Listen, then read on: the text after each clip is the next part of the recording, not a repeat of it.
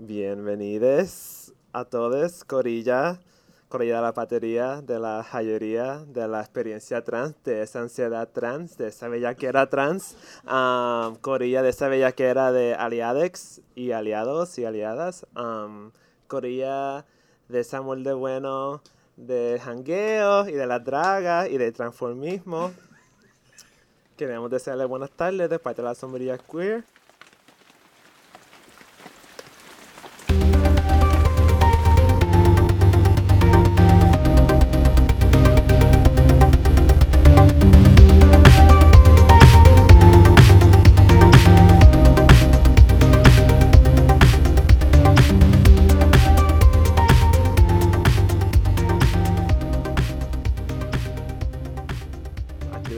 Presentándonos a Inaru, el amor de mi vida.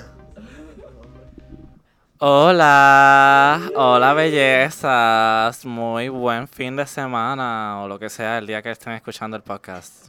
Me imagino que es el fin de semana porque es cuando más tenemos tiempo, somos personas explotadas y trabajadoras. Este, anyway, estamos aquí para presentarles a las personas que están en el podcast en el día de hoy, sea que estén apoyando, sea que vayan a hablar, sea lo que sea que estén haciendo en esta hermosa orgía del día de hoy. Vamos a ir presentándoles. Aquí está Nicolás. Nicolás ha hablado anteriormente, ha participado en ambos podcasts que tuvimos. Está Ángel por primera vez, teniendo la nueva experiencia de lo que es tener un podcast. Tenemos a Rosie, que ha estado con nosotros aquí, de Spicy Nipples. Spicy Nipples ha sido quienes nos han estado ayudando durante todo este tiempo a grabar. Las últimas veces han estado Dania y Rosie ayudándonos a grabar. Dania también está aquí, así que que recientemente, ¿verdad? ¿Tú prefieres que te digamos Dania Betún? You don't mind. En el podcast, en el primer podcast se presentó, o en el segundo se presentó como Betún. Es la persona que habló de inmediato cuando empezamos a hablar sobre negritud, sobre digital blackface, sobre todos los asuntos que teníamos que hablar en el podcast anterior. Lo hablamos. Sora, obviamente, quien siempre da eh, la presentación, quien siempre hace la convocatoria al principio. María es la primera vez también que está en nuestro podcast. Y ella es Libra, es la reina de es Venus, ¿verdad? ¿De qué? Ah, ¿verdad? Del voguing. Y Venus ha sido, ha sido convocado por María. Tenemos a Denirka, que también habló anteriormente en un podcast, en el primer podcast. Habló sobre su experiencia saliendo del closet en su casa durante María, así que también se va a acordar de ella, ¿verdad? Aquí haciendo un recuento de lo que deberíamos hacer, ¿verdad? Para recordarle, porque hace tiempito que no lo tenemos. ¿Se me está quedando alguien? Me queda yo. Felicidades, buenos días, buenas tardes, buenas noches, mis amores. Es JB. Un besote. Lo que pasa es que como es el mes de Acuario, pues tú sabes, estás con su intensidad. Bueno, nos vamos a seguir tomando nuestro tiempo para dar la presentación. Así que vamos a comenzar. ¿Qué es lo que tenemos, Sora? ¿Qué es lo que tenemos en el día de hoy? Pues en el día de hoy hemos aprobado que hace mucha falta en la comunidad, un poquito one-on-one, un poquito like breakdown, un poquito like check-in comunitario sobre BDSM, nuestros fetiches, nuestros Lilith, los tabús, los wicked, los feos, los sucios, los ricos, el dolor que es rico. Y pues tenemos muchas um, visitas aquí para ustedes, incluyendo a una entrevista exclusiva con la misma Mistrix Violeta Felix, ah, nacida en Santurce, ahora establecida en Austin, Texas, como profesional dominatrix. Sus pronombres son they, them y ellas. Su website, por favor, chequenlo, es www.mistrixvioletafélix.com. Y tenemos una entrevista aquí para ustedes ah, sobre su experiencia, ah, su experiencia como persona trans en el BDSM, su experiencia en Puerto Rico, cómo empezó ah, de parte de ella. Así que muchas gracias, Mistrix Violeta, si está escuchando. Ok, so cuéntame, porque yo soy una ignorante en este tema. Ok, muy bien. Yo nunca había escuchado del BDSM hasta que llegué como a, no sé, a la universidad, que de repente empecé a escuchar todas esas personas y la primera vez que se me presentó, yo no sé si tiene que ver con BDSM, pero entiendo que en ese momento sí, era una persona que le encantaba la cultura del leather, y, eh, ¿verdad? Durante el sexo utilizar mucho leather. Yo lo había visto como chiste en muchas películas, eh, hasta incluso en caricaturas. Te juro que yo lo vi hasta en caricaturas como SpongeBob, que le habían puesto al cangrejo, Mr. Krabs, un leather. Y entonces lo hacían de chiste, pero realmente habían personas que verdaderamente le gustan utilizarlo en el sexo y se sienten cómodas. Eh, pero yo no tengo idea bien de lo que es el BDSM. ¿Hay alguien que me pueda decir aquí qué es el BDSM? Hola, mi nombre es Nicolás. Eh, yo pues he tenido una experiencia personal con el BDSM para más o menos dar luz a lo que significa BDSM. Eh, en realidad en español, pues sí, hay la manera de decirlo en español. Eh, que sería, bueno, yo lo voy a decir en inglés primero porque es más fácil para mí. Es bondage, discipline, eh, or dominant, eh, submissive or submission, y masochism or sadomasochismo, sadomasochism. Okay, so I'm gonna repeat that. Okay, bondage, discipline, domin- dominance, dominant, submission, sumisión, uh, sadomasochismo, and masochism. BDSM en español. Bondaje, disciplina, dominación, sumisión, sadismo, masoquismo y sadomasoquismo. Este, y hay obviamente par de cosas que serían subcategorías entre esas categorías. Ok, muy bien. Muchas gracias, Nicolás, por ese, ¿verdad? Lo básico, lo básico que es What does it stand for en español y en inglés. Otras más. 101 break-ins. Eh, ¿Cuáles serían esas categorías dentro de lo que se... o sea, como que if you, if you were gonna break it down. Pues en el bondaje, este bondage, tenemos eh, lo que es la soga. Este también está leather. También está eh, leather sería cuero. Em, lo que es eh, rubber o latex. Básicamente cualquier material que puedes usar para amarrar a una persona. En el bondage, como tal, es el acto de que alguien amarre o que tú amarras a una persona con el consentimiento. Que de eso voy a hablar más en detalle porque el consentimiento es la fundación más básica del BDSM. All right. It's so much easier for me to communicate in English. And for you Spanish listeners, I apologize. I'm going to work on my Spanish. Hola, mi nombre es María José. Voy a estar traduciendo, interpretando a Nico, que nos está enseñando sobre la, el BDSM.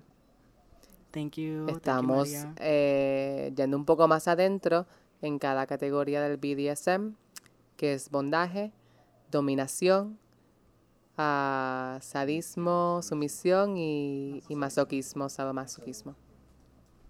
Gracias, Maria. Gracias.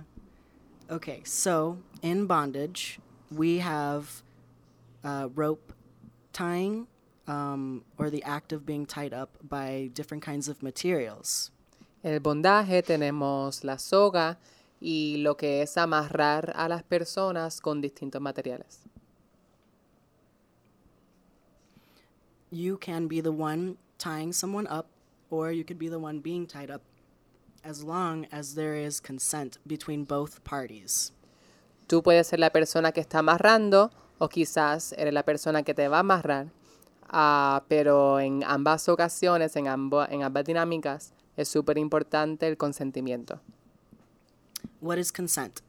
Consent is making sure that both parties are willing to participate in what is being um, asked of or what the person wants to be done to them. El consentimiento es discutir y asegurarse que ambas personas o tres personas o cuatro o más estén de acuerdo con, con lo que se vaya a practicar en el momento. one of the big things in BDSM is that you discuss having a safe word. En el BDSM se, se crean palabras seguras, palabras seguras. Uh, safe words are basically a form of stopping whatever is happening during the time that. No. Safe words are a form of stopping whatever is happening while you're participating in whatever it is that you are you are doing. Esta palabra clave de la seguridad se usa para poder dar paro a cualquier tipo de situación que uno no sienta, no se sienta que quiera participar ya. Y se puede utilizar en cualquier momento de, de lo que se está haciendo. Okay. In dominance or being a dominant, uh, you are the one taking charge and you are the one that uh, usually is giving out the actions that the submissive is asking for. Ser dominante es tomar el rol de dominancia en la dinámica y usualmente es la persona que está a cargo del acto que se está practicando que, te está, que está siendo solicitado por la persona sumisa en la dinámica. Most of the time, the dominant has something already planned out because the submissive and the dominant will talk prior of what they want to be done. Usualmente la persona dominante ya sabe lo que va a pasar durante el, el acto am, porque la persona sumisa y la dominante discutieron antes lo que iba a estar permitido y lo que no iba a estar permitido. Basically, communication is key to any BDSM act you will participate in or want to participate in. Básicamente la comunicación es la llave para una dinámica BDSM ah, saludable y segura. In submission or being a submissive, you are the one that is receiving um, most of whatever the dominant has planned, and you are also the one in control because at any moment you can make it go faster or slower or stop it completely. Um, the relationship between a dominant and a submissive is very mutual. Ser la persona sumisa en la dinámica. Usualmente eres la persona que está recibiendo el acto que se discutó, discutió con el do- la persona dominante antes. Am, y aunque no lo pienses de esta manera, sí hay que entender que la persona sumisa sí está en control sobre lo que está pasando, porque tú puedes dar paro o acelerar o hacer más suave todo lo que está ocurriendo en todo momento. Am, es importante entender que la relación entre una persona dominante y sumisa es totalmente mutua. You will notice that we mention act a lot instead of saying sex because BDSM does not always lead to sex or end in sex, or there could be no sex at all. Quizá han notado que estamos usando la palabra acto a menudo y es porque en el BDSM no todas dinámicas llegan a ser sexuales o llegan a ser sexo y a veces no incluyen sexo en absoluto. The big misconception media likes to portray is that it is entirely revolved around sex and pain and humiliation. Los medios de comunicación ah, muchas veces presentan el BDSM como algo solamente enfocado en el dolor y en, en la humillación y en el sexo, pero realmente el BDSM abarca dinámicas fuera de estas. And in masochismo, in the masochism, uh, it is basically that you enjoy receiving pain. Um, be it that you enjoy being whipped or humiliated, because that is something that there are people who consent to doing that. En el masoquismo am, se, se juega con el dolor, ya sea dolor físico o un dolor quizás más verbal, por ejemplo, usar látigos o usar la humillación como canal del placer. In sadomasochism, you enjoy giving pain or humiliating the other party. En el pseudomasoquismo, tú eres la persona que le gusta ah, dar dolor. Um, tú eres la persona que quiere humillar y quiere causar dolor en otra persona. Obviamente siempre con consentimiento y, y seguridad. Asado, es sadomasoquismo, no pseudomasoquismo. Es de verdad. Eh, en el masoquismo y el sadomasoquismo también hay, hay muchas veces que está relacionado a los deseos este, más carnívoras, más animalistas, animal, Anim- animalístico este, de una persona. Sé que brinqué al español, pero my Spanglish brain is like... I can say it in English. No, no, no, no. Um, so in sadomasochism and masochism, it's very linked to our most animal behavior. It's very linked to our uh, desire to feel connected to our body. En el masoquismo y el sadomasoquismo, am, realmente nos aproximamos a, a nuestros comportamientos animalísticos y, y a los deseos como carnales de nuestro cuerpo. Ok, so yo estoy aquí pensando que me acaban literalmente de revolucionar la mente solamente con el con decir que no está orientado siempre hacia el sexo. Y es verdad, los medios de comunicación siempre muestran que es que la persona eh, y ni siquiera lo muestran bajo el consentimiento. Lo muestran, pues entiendo yo que Fifty Shades of Grey, que no lo he visto, pero me han dicho que eso no representa para nada.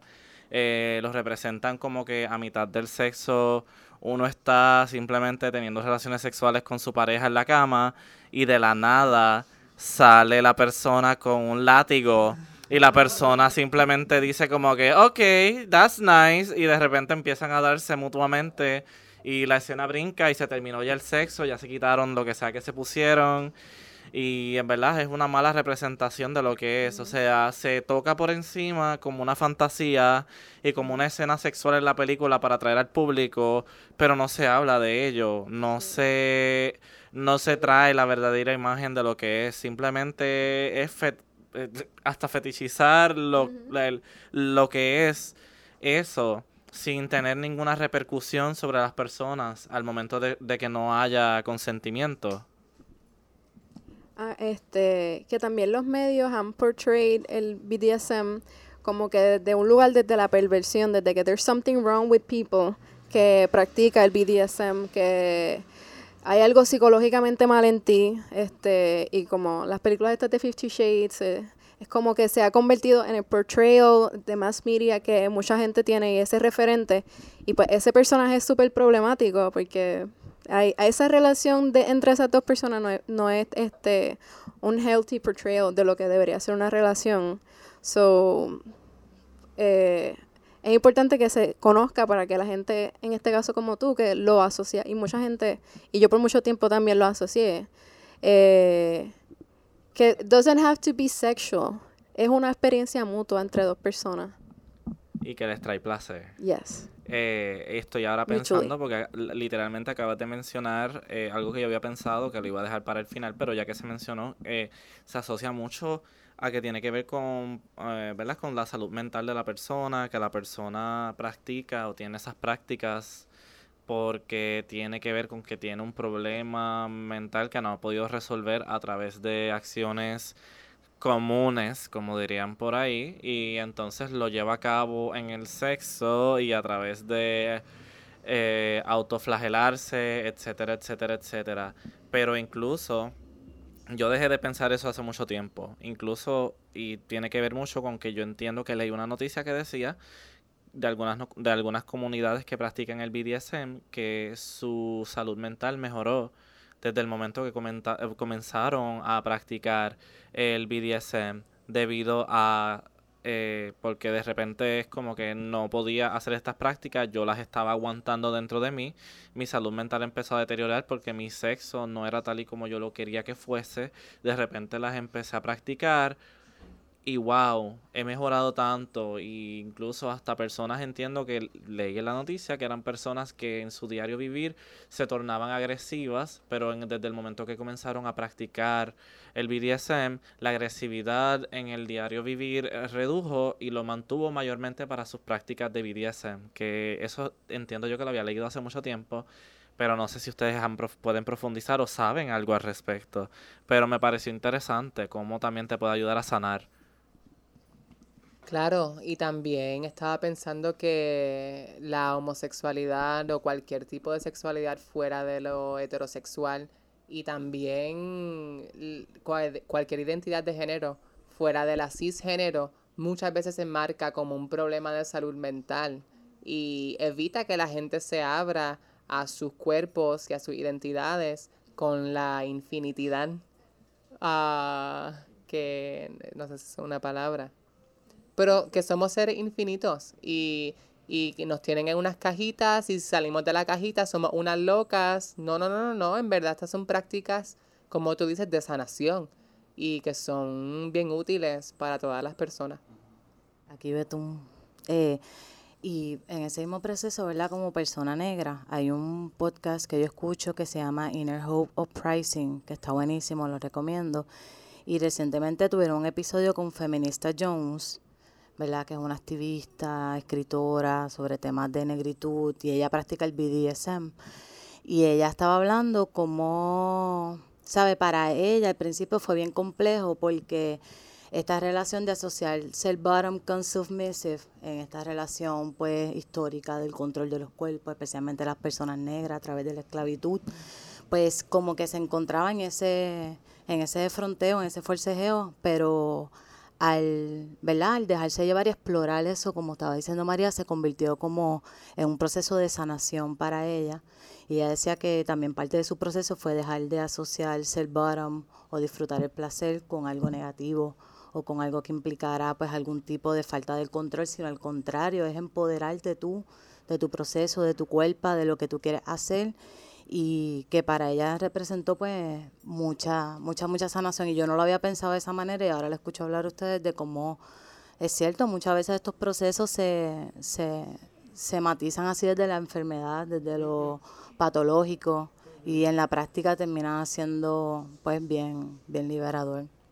Hace mucho sentido que mucha gente se siente mejor después de haber practicado el BDSM. Claro, eh,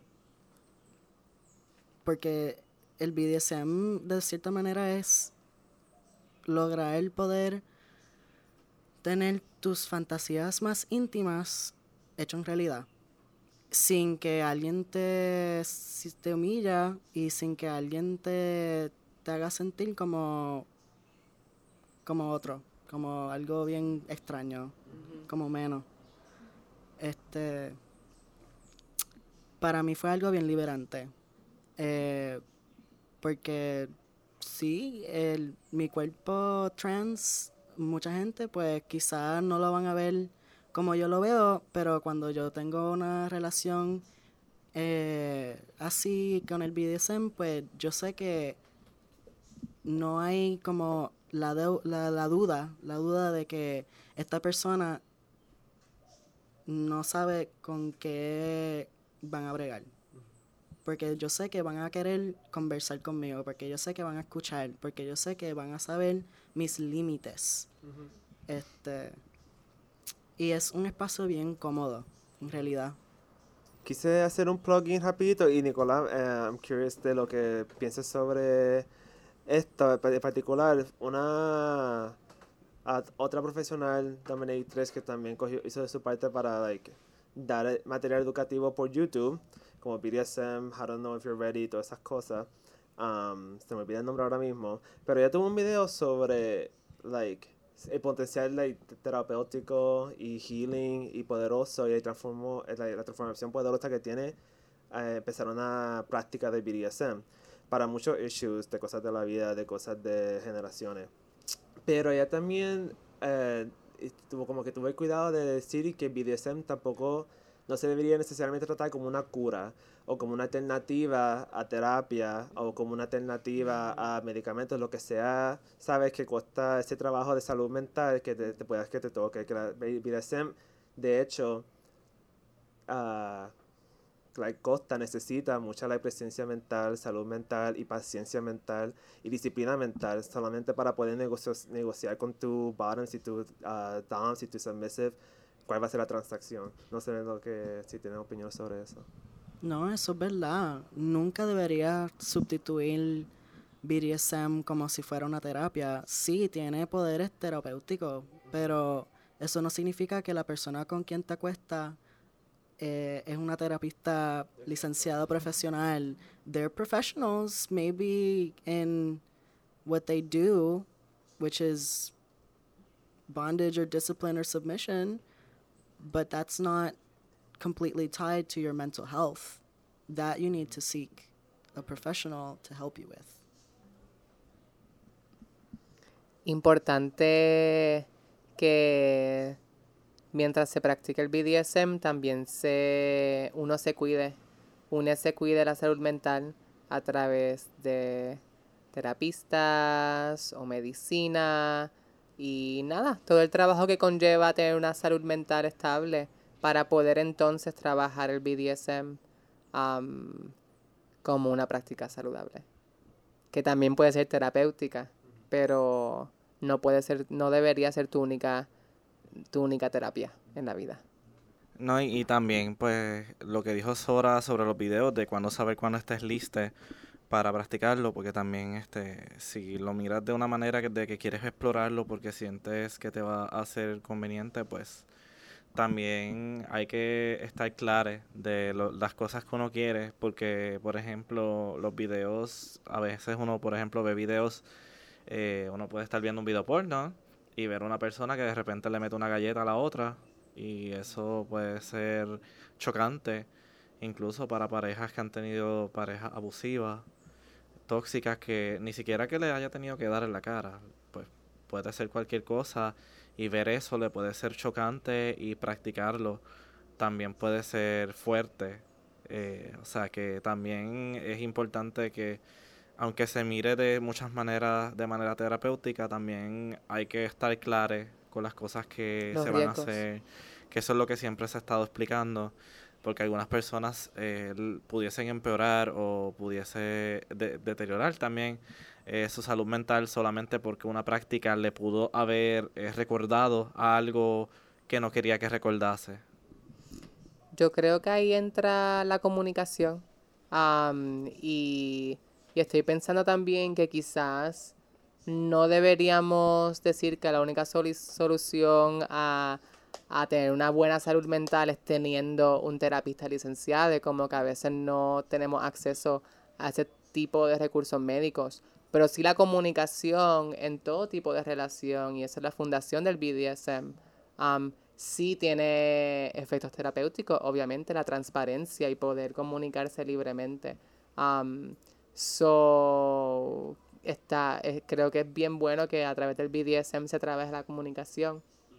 Yo creo que lo que dice María es súper válido, eso es verdad. Hay mucha gente que no tiene los recursos para ir y pagar a una terapista licenciado.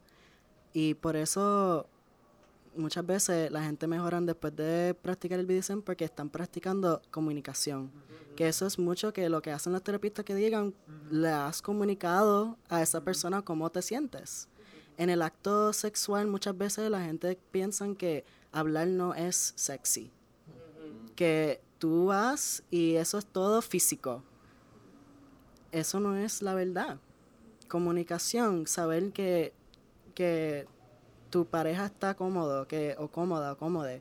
Saber que todo está fluyendo bien, leyendo la energía de tu pareja. ¿Sabes? Ver si está incómodo. Eh, hay gente que ni miran a su pareja. ¿Sabes? Es por eso el BDSM te hace confrontar muchas cosas que la sociedad nos dice no deberíamos hacer. Y de cierta manera eso nos ayuda a sacarnos de eso. Que la comunicación pasa, eso no es como que a través del BDSM sexual estás practicando la No, antes del acto es que se practica la comunicación.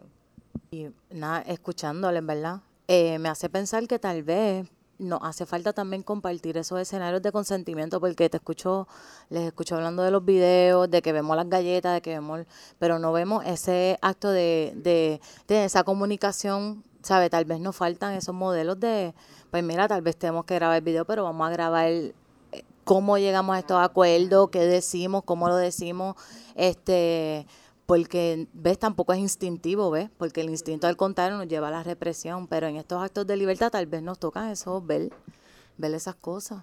Y que estoy totalmente de acuerdo con eso. Eh, la cosa es que eh, vemos, vemos tantos videos, o sea, la vida sexual de una persona, por ejemplo, voy a usar mi, mi ejemplo, mi vida sexual, por lo menos para, para ver videos es, bien es bastante activa, eh, porque soy una persona bien sexual. Eh, y entonces que es una tendencia a que uno ve eh, los videos que uno ve, que uno ve, eh, pues es lo que a veces es hasta la conducta que uno va a replicar. Porque mientras, o sea, es como, como Pavlov, tú sabes, mientras más te expones al estímulo, más, más te acondiciona y te condiciona a hacerlo. Así que definitivamente estoy totalmente de acuerdo que el consentimiento y el acto de, consentir y el proceso debe estar quizás empezándose a, a- integrar a esos videos para que entonces las personas sí repliquen y no vean esta, esto como algo, como algo malo o incorrecto. Claro que entonces hay una responsabilidad de la industria de la pornografía y de, y de los cinematógrafos y editores, productores, guionistas de la pornografía. Y, y yo estoy segura que hay pornografía queer que ya está bregando con estos temas, es darle más visibilidad y también nosotros poder deshacernos de conductas tóxicas y poco a poco pues ir sanando también nuestra dieta visual.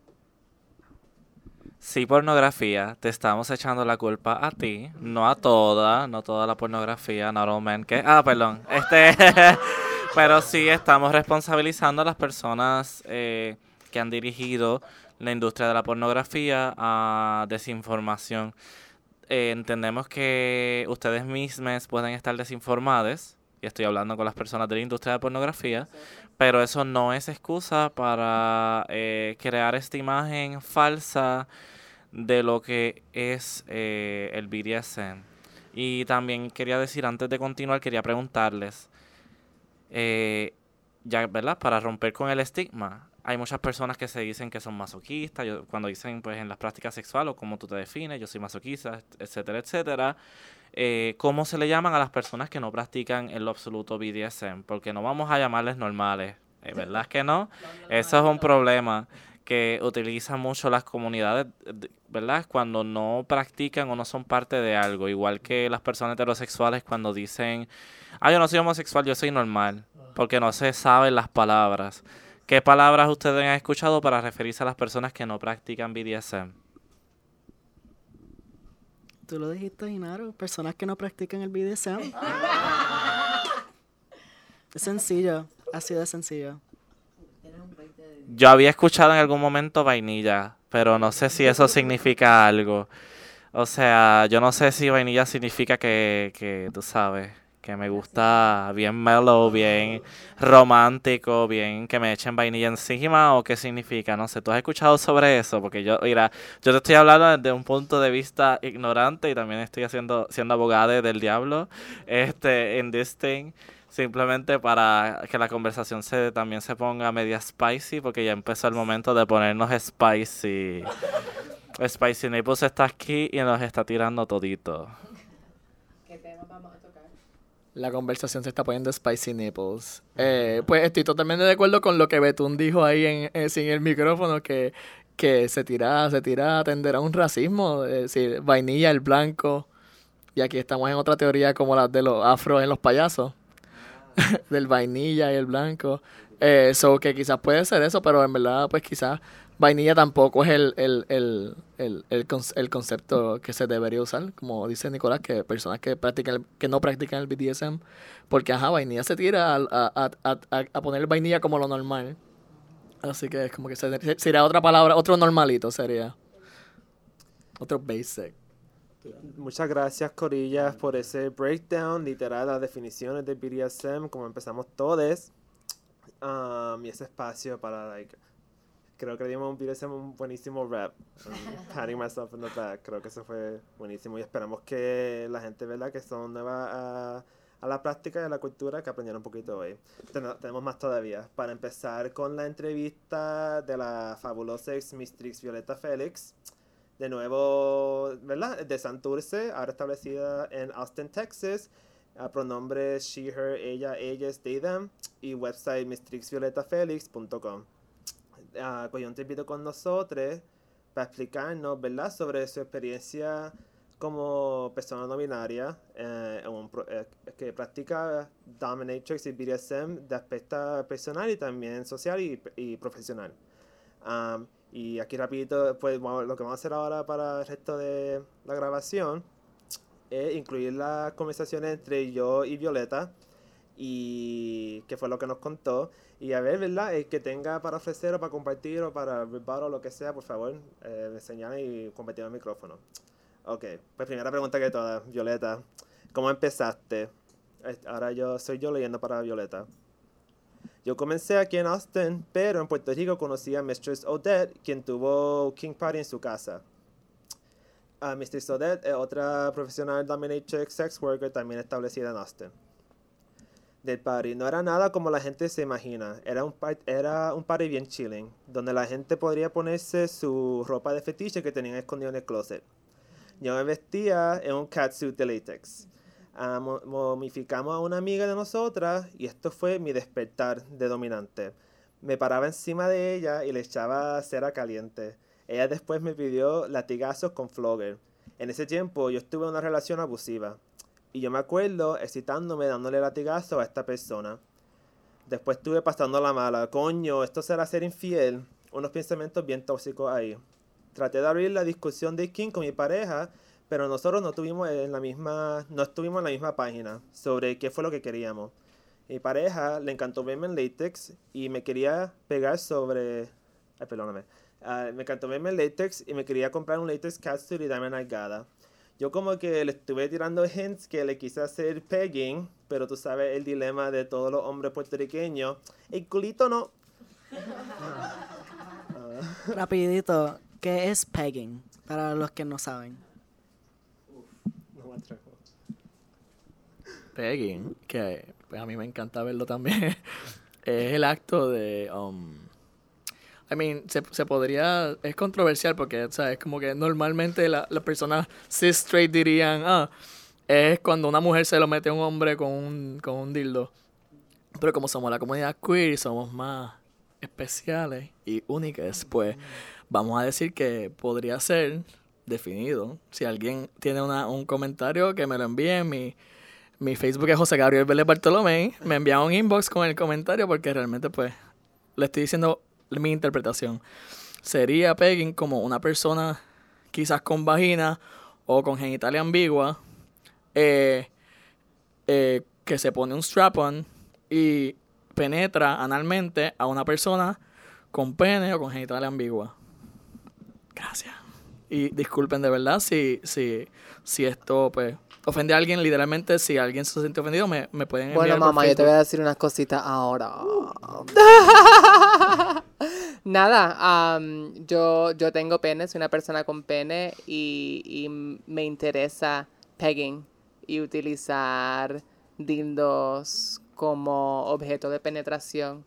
Am, so creo que básicamente pegging, en mi interpretación, es una persona que quiere utilizar un dildo con un strap-on, usualmente, para penetrar a otra persona. Eso mismito.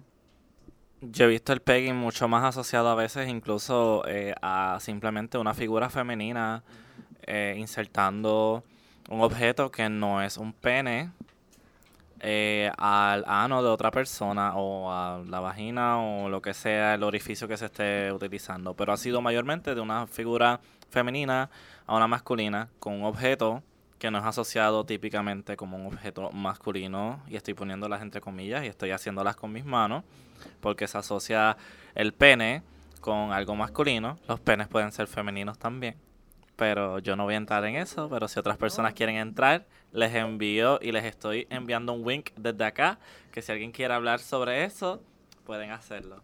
No, pero mm, no que, pero lo que quiere decir es que para mí una de las cuestiones del Penny es que fucking sigue la cuestión del binario, como que está, hay que nombrar cómo se llama penetrar a, un, a una persona con pene. Es como, o sea, como que estoy muy de acuerdo con lo que tú estabas diciendo, María, como es una práctica sexual que puede involucrar a una persona que tiene pene y quiera penetrar a otra con un strap-on o exacto, pero entonces hay que hacerlo binario. Entonces tiene que ser como está diciendo Dinaro, esta figura femenina y es como que tiene que penetrar esta figura, ugh, pero nada, sí, ya, me gusta todo esto. De nuevo con Violeta del party que tuvo la Mistress Odette. Ah, yo vi, le preguntó a, a, a Viol- Violeta, yo vi que flogging se usa de forma específica. Ahora tenemos, podemos, ah, Nicolando explicó un poquito de, sobre flogging, sobre el instrumento que se usa para dar las galletas, como la estamos llamando. Am, y ajá, le estoy contando a Violeta, yo vi que flogging se usa de forma específica para estar seguro y no hacerle daño sin querer a nadie. Odette en este party que tuvo, ¿te enseñó o era algo random Margaro? Violeta contesta, Odette estuvo bien presente. Cada vez que alguien iba a usar uno de sus juguetes, eh, ella estuvo presente. Ella me enseñó cómo hacerlo, tipo quick tutorial. Y ahora mis capacidades de flogging son mucho mejor, pero para lo que era ese party no era nada super heavy, así que con un tutorial pequeño eh, era suficiente. Ella siempre está presente a lo que está pasando por método de seguridad. Anyway, ahí terminamos la adquisición de King, a Violeta y su pareja, pero después Odette, que es una dominatrix profesional, me invitó a que participe en una sesión con ella y que ella tuvo con unos clientes, con un cliente. Ahí se me salió. Me metí en el rol de una dominante, empecé a verbalmente humillar a este hombre, un complejo extraño. Yo sentía tanto poder, me sentía tan bien de mí misma. El hecho de que era consensual me dejó sacar toda esta energía. Mientras a esta persona le dio placer que yo sacara toda esta energía. Me sentí poderoso. Yo quería continuar.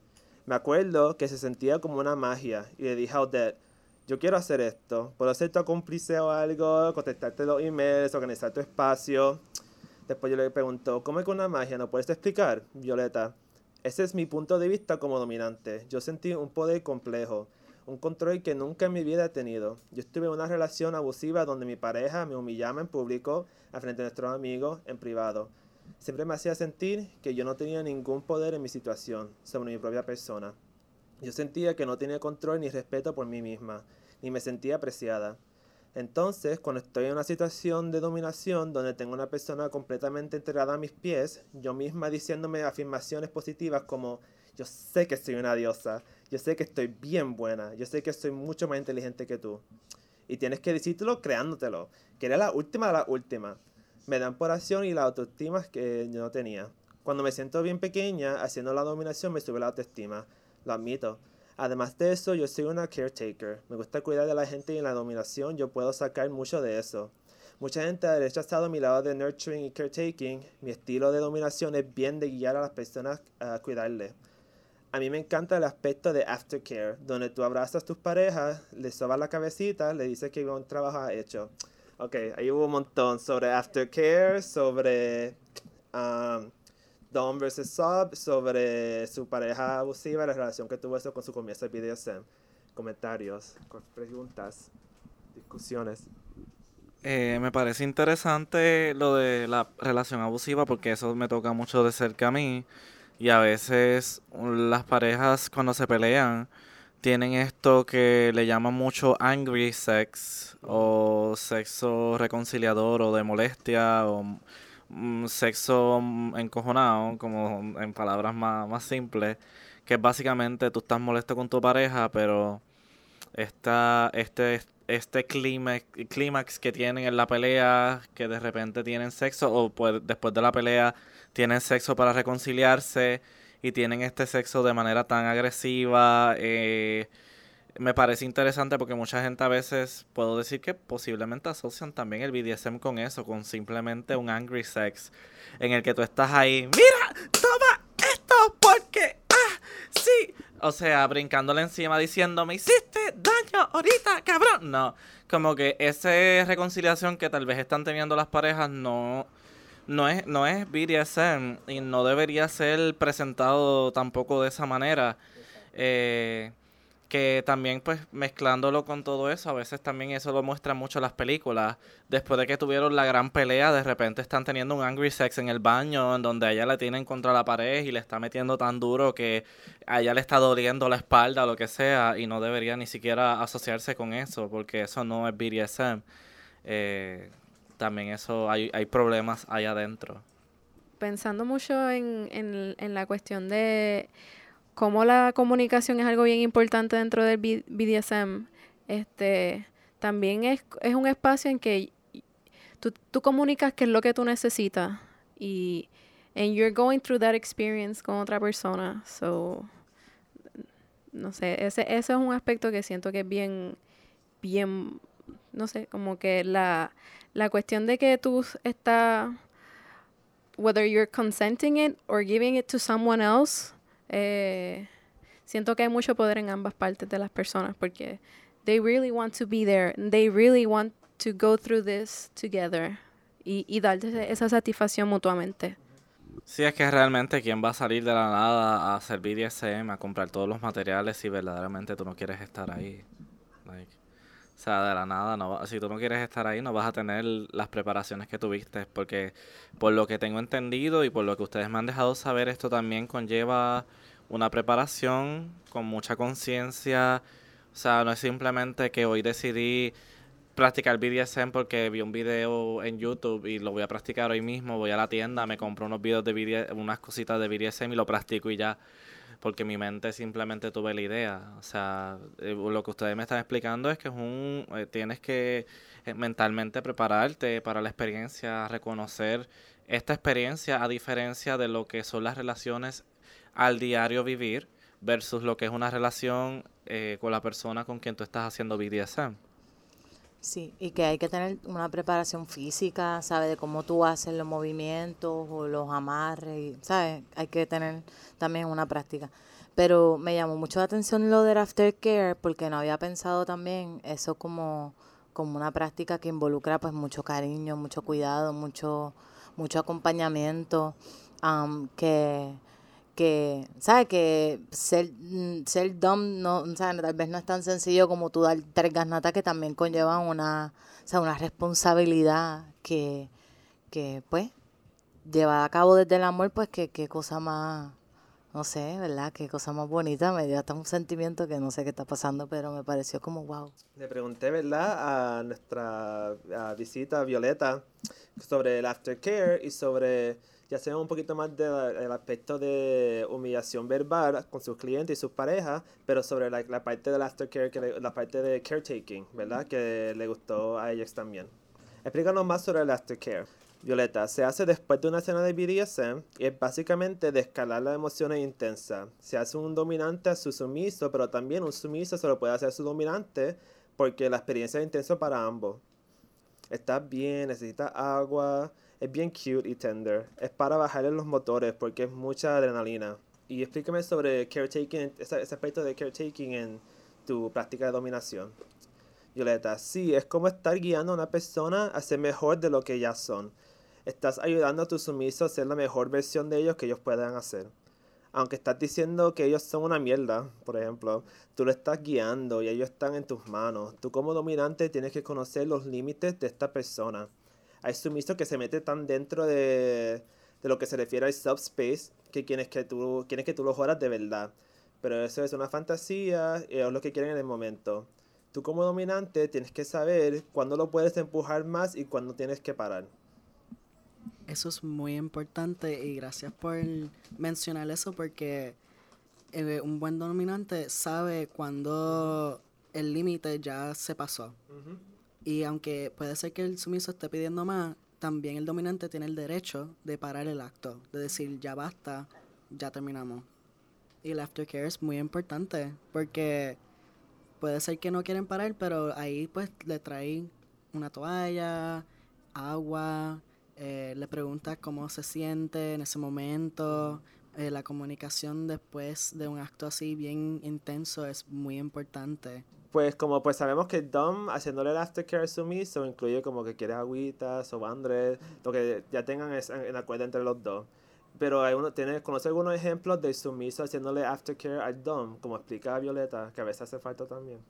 Sí, yo por lo menos personalmente he tenido dominantes que después de que me hacen el aftercare, yo le hago un aftercare a ellos también, como que yo les, les pregunto cómo se sienten, les doy sobitos, besitos, sí, eso es algo que se consentió. Este, y es mucho hablar como, como, cómo fue la experiencia o quizás si la fantasía se, se, se hizo la- eh, lo más posible que se hizo, eh, es checking in, es asegurar que todo pues está fluyendo bien. Mira, después de esto yo creo que necesito una sesión de aftercare porque esto estuvo bien rico, full. Mood. I think we all need a little bit of aftercare. I think, okay, aftercare debería ser una práctica normal, eh, o no normal, común. Vamos a ponerlo así, exacto. El aftercare debería ser una práctica común en cualquier acto de romántico, sexual o non sexual, pero cuando hay algo intenso así, es bueno poder parar reflejar lo que estás pensando, lo que estás sintiendo, analizar todo y decir, a mí me gustó, a mí no me gustó. Porque eso es bueno también decirle, mira, tú hiciste algo y explicar por qué quizás no te gustó. Pues en realidad no me gustó esto por estas razones. O decir nada más que no te gustó, pero tener eso en clara, que no pretendes de que te gustó lo que hizo. Es mucho eh, estar en las cosas claras. También normalizar, como estamos hablando ahorita del eh, normalizar el escenas de consentimiento en las películas eh, que son de actos sexuales, pues también normalizar entonces le- eh, la, eh, la evidenciación y la visibilización de lo que es el aftercare en esta escena eh, pues de actos sexuales que vemos en, en Tumblr en, en Tumblr ya no rest in peace. Pero- Yo quería mencionar también que, que uno tiene que respetar sus propios, sus propios límites y que si uno está claro en el momento que no quiere algo, decir que no y en el momento que sí lo quiera, comunicarlo. Porque si uno se zumba a, a tocarse de maneras que no han discutido antes o que han dicho que no les gusta antes, se crea mucha confusión. Y lo importante es que la comunicación antes, durante, después, racatín, kin, kin, pam, plam, comunícate. Girl. Ahí está Eh, la terapia, ahí está la terapia. Claro, ahí va, eh, aquí Naru está, está solicitando que... Ya, por eso digo, no, saludos a toda esa gente que nos escucha en el live de ahora mismo cuando, cuando se escuche esto. Un besote. Entiendo también que la comunicación, el sexo, la intimidad es súper difícil salir de los patrones en los cuales nos han acondicionado por tanto tiempo. Y que uno quizás siente la tentación de decir que está bien y ya, por no tener que realmente divagar y entrar a, a los orígenes de sus deseos y de sus límites. De, de sus límites. Am, So, nada, como que anyone out there que está escuchando todo esto y piensen cómo carajo yo me voy a comunicar, cómo carajo yo voy a interactuar físicamente con otra persona de esta manera tan saludable, pues no va a ser fácil al principio, no es fácil para las personas que lo practican, pero una manera activa de descolonizar la manera en que nos tocamos a nosotros mismos y a otros cuerpos y, y cómo nos comunicamos. Y es un trabajo súper importante, que no es fácil, pero importante. Y vamos a estar en la clara. En la religión obviamente ha perjudicado a las prácticas de BDSM como algo satánico, que algo es incorrecto, eh, del diablo. eh, y lo que enseñan en las escuelas religiosas, que es la abstenencia. Como que no es algo realístico. Y yo creo que por eso muchas personas tienen una idea negativa y incorrecta sobre las cosas del BDSM porque no explican primeramente lo básico que, que es cómo es el acto sexual y cómo tratar a otra persona cuando están haciendo el acto sexual o relaciones íntimas. También es importante aclarar que la abstinencia sí es una forma viable de vivir para ciertas personas, que hay personas en el espectro asexual y que uno no puede asumir nunca que otra persona quiere tener sexo y que está bien si tú misma no le quieres tener.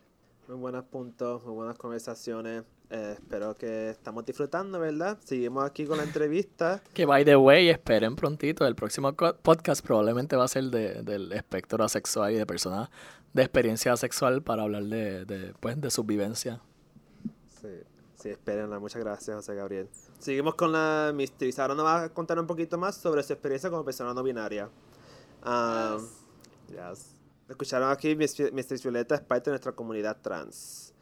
Um, yo le pregunto, ¿cuáles son tus fetiches? Uno de tus fetiches. Violeta, me encanta el gender fucking. Mi sumiso me llama papi. Cada vez que nos llaman me llaman papi, me vuelvo loquish. Yo me mercadeo como una dominatrix latina. Y yo le pregunto, ¿y es por kink o por ser trans o por ambos? Es ambos. Soy trans as fuck y es mi kink. Trans as fuck, kinky as fuck. También me encanta borrar las líneas del género, convertirme en un marciano. Yo le pregunto, ¿usan eh, los términos ya no lucho para tu mercadeo? Como dominatrix profesional, Violeta. Yo me mercadeo como Mistrex en vez de Mistress. Hubo de, así se escribe Mistrex, M-I-S-T-R-E-X, en vez de Mistress, que es M-I-S-T-R-E-S, que usualmente es ah, femenino. Yo ni ellas nos, mercadean, mercadeamos como genderqueer o no binaria. Primero que nada, eso puede afectar a los clientes que te llegan. Además de eso, la gente espera ciertas cosas cuando, se, cuando ven sex worker trans, entre comillas, trabajadora sexual trans. Y además de eso, muchos tipos son bien brutos y no van a entender un carajo. Yo lo veo como meterme en un rol. No me molesta tener que salir, eh, no me molesta, entre comillas, ¿verdad? Tener que salir como mujer cisgénero. Cuando me llama papi, me resuelve la disforia. También estar en unos roles dominantes siento que rompo con estereotipos de género y eso también me quita la disforia. Algunos puntitos. Chances fuck, kinky as fuck. Hashtag 2019. Me, me parece interesante ese punto que trajo sobre que los hombres son unos brutos. No porque, no porque vine a decir eso, pero yo entiendo que muy posiblemente detrás de eso es que hay muchos hombres que no entienden lo que es el consentimiento. Que no, tú le puedes explicar la palabra consentimiento, no la entienden. Y si el consentimiento es una cosa tan y tan y tan grande en el BDSM, si no entiendes el consentimiento, no entiendes el BDSM, entonces eh, no eres capaz de comprender por qué tú, eh, existe un safe word, por qué tu pareja cuando te dice para, para, deja de estar haciendo lo que estás haciendo. Eh, que ni siquiera en sus relaciones comunes ellos a veces son capaces de, de tener y verdad ya eso entra a otras a otros realms que ahora mismo en este podcast específicamente no vamos a entrar pero básicamente es violación si ellos verdad continúan sin el consentimiento de la otra persona. Y lo mismo ocurre en, en el BDSM So, es gracioso que ella diga eso porque eh, o sea no gracioso de sentido de reírse sino es gracioso de manera irónica porque detrás de eso también posiblemente es eso, la, la construcción de los hombres, la masculinidad, lo que es, mm, ¿verdad? No tener que preguntar por consentimiento con nadie porque a pesar de que me está literalmente diciendo que no, yo sé que ella quiere o que ella quiere porque yo soy un hombre y yo sé estas cosas. Y yo sí vine a decirlo, men are trash.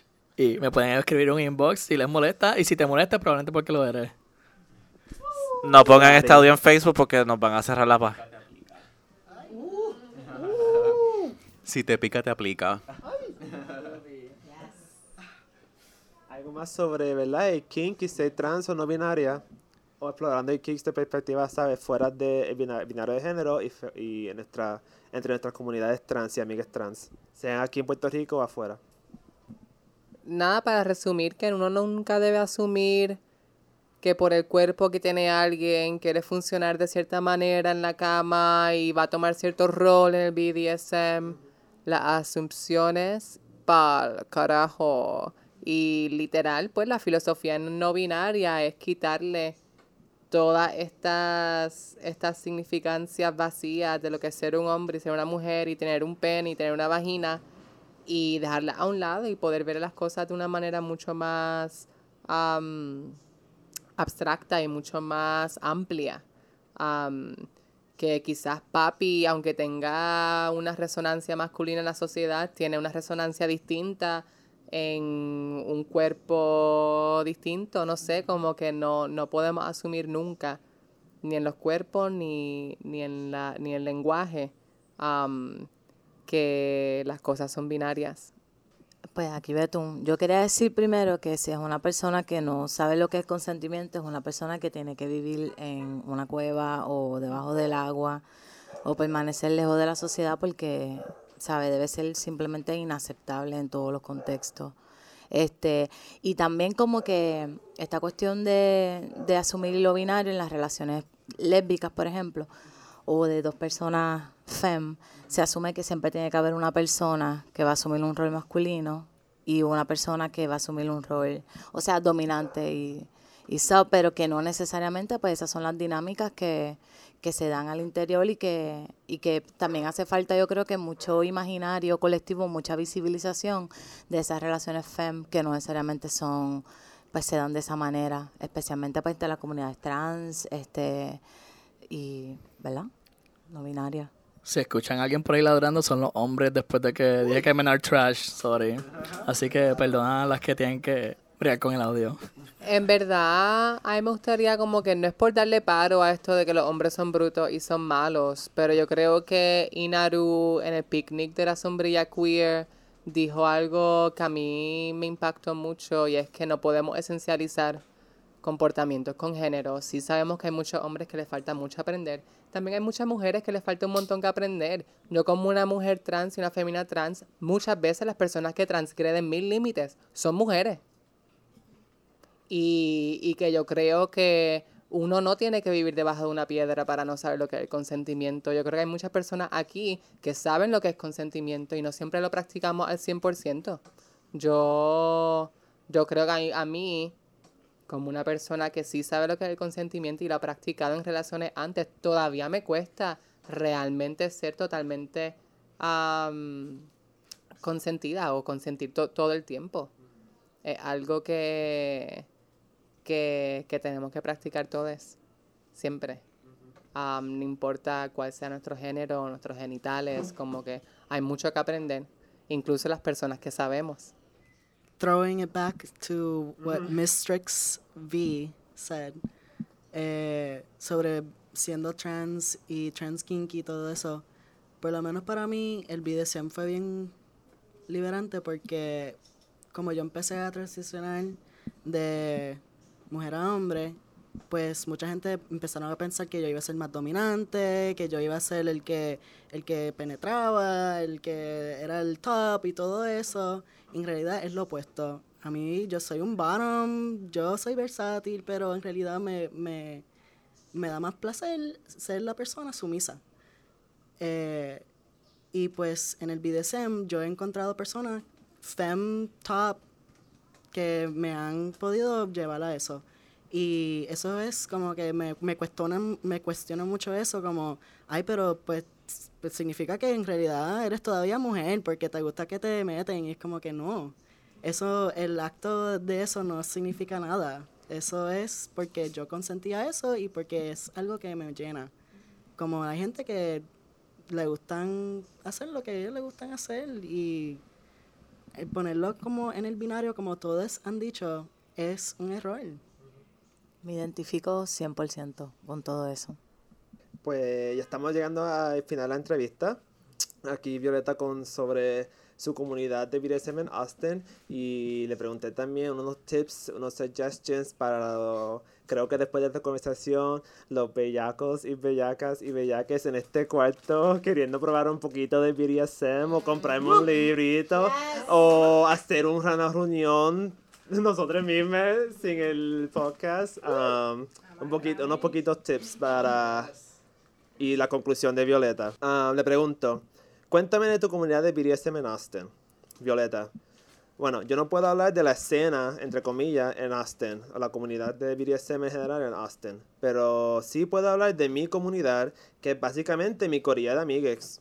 Somos en verdad un grupo de queers que nos gusta ser kinky as fuck. La escena formal de Austin tiene gente mayores, mi grupo somos los young baby queers explorando el kink. Somos queer, somos trans, de que hay latinos, unos de otros. Muchas veces soy la única latina. La gran mayoría son gente blanca.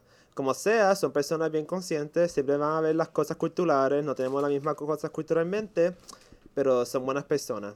Yo le pregunto, me la pasaba una depresión porque, esta es mi experiencia, porque tengo tantas ganas de explorar el BDSM, yo como Sora. Pero me digo a mí misma, wow, soy negra, soy mujer trans, ¿cómo voy a poder explorar, explorar esto de forma segura? Y eso de empezar tu propia escena, ah, Violeta, con tu corilla, en vez de buscar lo que ya está establecido, que más probable no está considerando, no te está considerando, me suena brutal. ¿Tienes algunos tips para empezar una escena? Violeta dice, primero que nada, antes que se pongan a hacer estupideces, mira manuales, videos, todo lo que tenga que ver con seguridad, como amarrar, cuánto tiempo dejar a una persona amarrada, dónde pegar, asegúrate que es la parte más gruesa, etcétera. Aprende a hacer una escena segura. Haz, hazte tus pruebas de sangre y el resto te, es trial and error. Sé bien, bien constantemente comunicativo, como hemos establecido. Ah, comunicativo, habla bien en detalle, estés seguro, y, estés seguro y consciente de los límites de tu pareja. Asegúrate de las señas verbales como las señas físicas.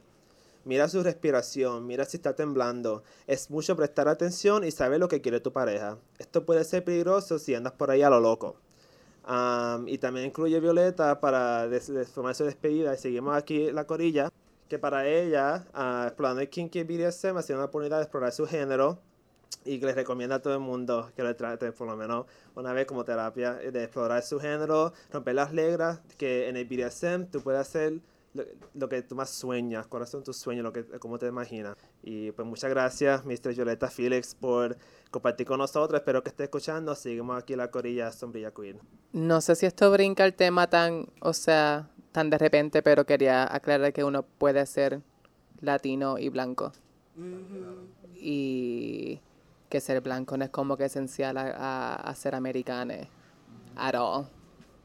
Y que también esas personas que son blancas pueden conllevar eh, a hacer digital blackface y hacer blackface, que es algo que hemos discutido anteriormente. Estamos conectando con el podcast anterior, eh, que hablamos mucho sobre el digital blackface y el blackface, así que es importante tomar eso en cuenta, que aunque no tiene, ¿verdad? No está, no era el asunto, pero siempre es importante dejarlo claro.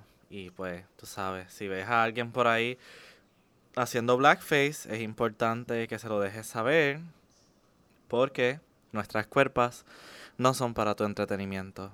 Muchas gracias a Mistrix V.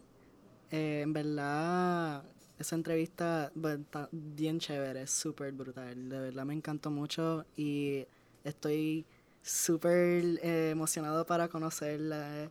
Este, Vienen a Puerto Rico ya mismito, ya saben que ahí tienen su website, mrvioleta.com, y aquí hablamos un poquito sobre sus talentos y sus skills, ¿verdad? Pero chequen el website para contratarles, sean en Austin o sean en Puerto Rico. Eh, en verdad tocaron muchos temas bien importantes. Eh, los temas raciales, hay que hablarlo. Los temas del toxic masculinity, hay que hablarlo. Los temas de de la del queer phobia en general, como eso ha sido muy impactante. Tener que hablar eso es esencial. Todos los temas hay que hablarles y, y, y las vamos a hablar. Porque es como que, coño, aquí no se puede tener tapujos en ningún aspecto. Y si se tiene que debatir, se debate. pero todos los temas se tienen que hablar. Y aquí sin filtro. Y con respeto, claro, siempre. Yo pues también quería agradecerle a, a Violeta porque está cabrón nuevamente igual que las personas que, ¿verdad? que están, que estamos aquí, poder hablar de estos temas de la experiencia trans que a veces queremos, ¿sabes? Meter todo en un mismo caldero y es como que, mm, ¿sabes? Que es algo que siempre aprendo María José, que es como que tú no tienes que, eh, qué sé yo, hablar menos de mi lucha para validar la tuya. Este, pero que es bueno poder hablar de estos temas pues, desde la perspectiva que nos gustan y que me encantan mucho sus consejos, ¿verdad? Que me los llevo y que, que creo que tenemos ahora, lo, lo quiero decir aquí para tirarnos al medio, ¿verdad? El compromiso de hacer esta mierda, ¿verdad? Como la, como la hemos estado haciendo. Pero, ¿ves? Que, que no, qué sé yo. Yo estoy súper pompiex, yo quiero hacer esto, yo creo que nos toca sentarnos a aprender, a conversar y, y a crear nuestro espacio, ¿verdad? Con nuestras necesidades y toda esa pendeja. Pero de verdad que Violeta me pompió súper brutal. y vamos a tirar esa entrevista y el link al website de Violeta en la página de Spicy del podcast de la sombría queer, así que ahí pueden seguirlo también. Deseo agradecerle un montón a Violeta. Violeta, si me estás escuchando, te agradezco mucho porque muchas de estas cosas y también le agradezco a Nicolás, le agradezco a María que también pareció o eh, claramente también tenía conocimiento al respecto en algunas partes, así que les deseo agradecer a las tres personas que Es mi primera vez Oh, wow. participando activamente con la sombrilla queer en un podcast. Wow, y en verdad también eso, verdad que muchas gracias por toda la información que el estrés nos proveyeron, gracias por participar, por venir hasta acá, salir y decir voy a participar hoy en el podcast. Vine Eh, para jugar Smash. Después para jugar podcast. Smash. Ay, Dios mío. A intercambio del podcast. Oh my god. Eh, pues les, dejamos saber que sí, que no, no, nos gustamos, nos damos cariñito en Smash. A mí me gusta Pasión, darle, pasión, pasión. a mí me gusta darle mucha, mucha pasión a todo, a todos los compañeros aquí. Que ese juego salió hace un mes atrás y ya pues nos estamos dando mucho cariñito porque no lo, no podemos dar ese cariñito en vida real porque nos arrestan. Así que, y mucho aftercare. Full aftercare Eh, after Smash. Les recuerdo, importante. eh, les recuerdo que como highlight de la semana hemos visto que están hablando mucho sobre Ozuna, están hablando mucho sobre Bad Bunny, sobre, sobre los diferentes traperos.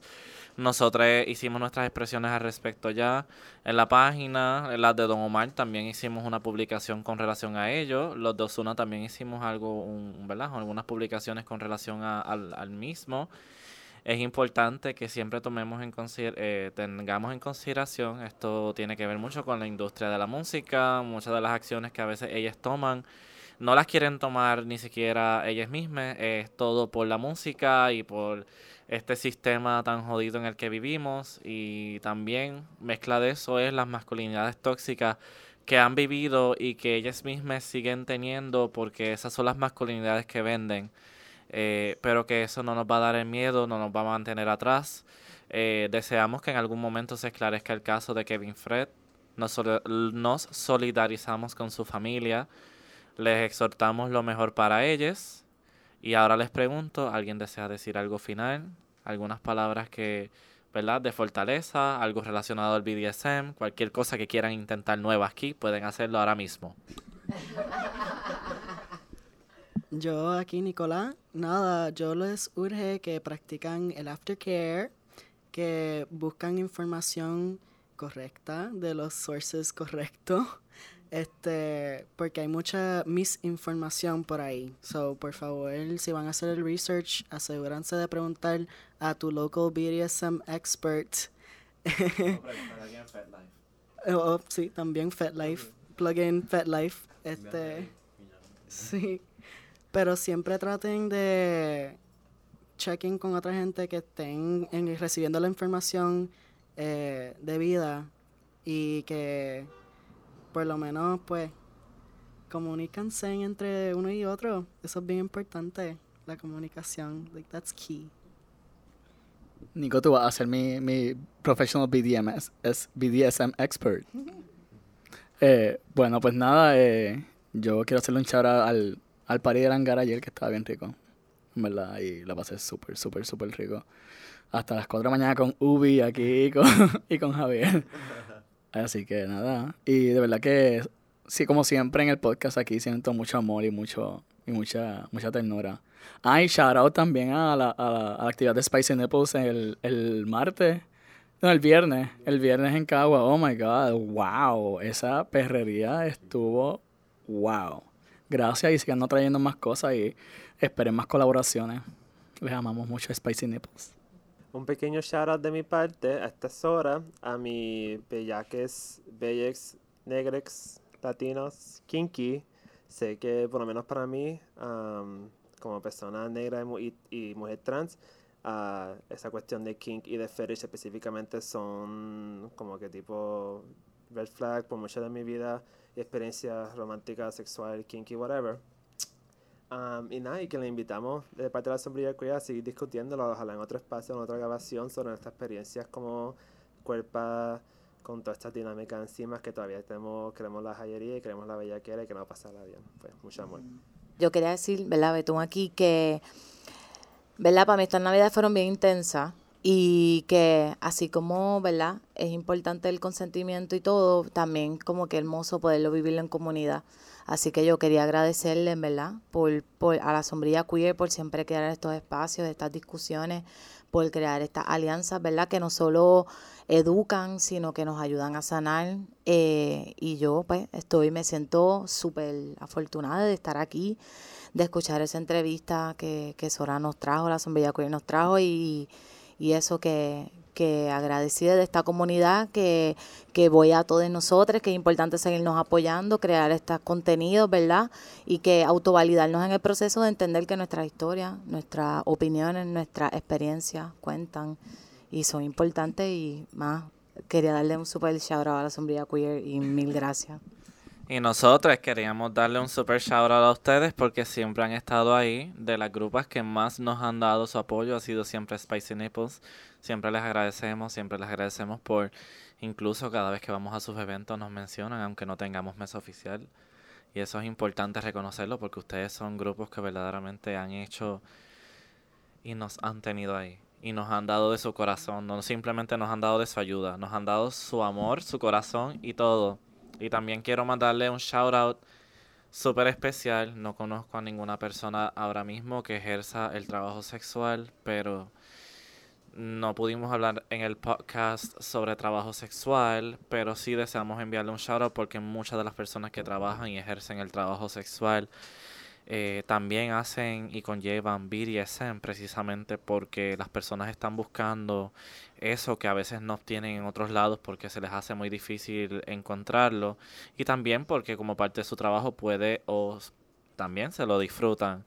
Así que deseamos agradecerle también a ustedes porque ustedes han luchado y han intentado muchas de las veces mantener el BDSM también vivo y han, han hecho que el BDSM se mantenga vivo y que se vaya discutiendo. Y de la mano siento que muchas veces parte del BDSM también tiene que hablar, tenemos que hablar sobre el trabajo sexual. Así que también les damos muchas gracias y en la medida que podamos ayudarles y visibilizarles, nos dejan saber.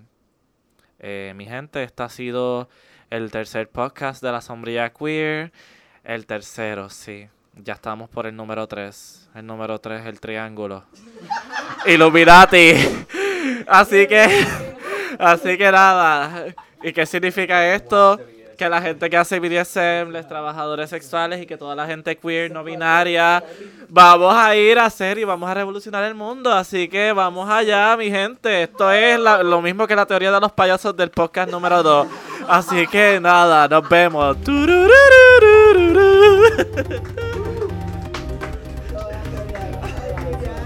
Ha ha ha!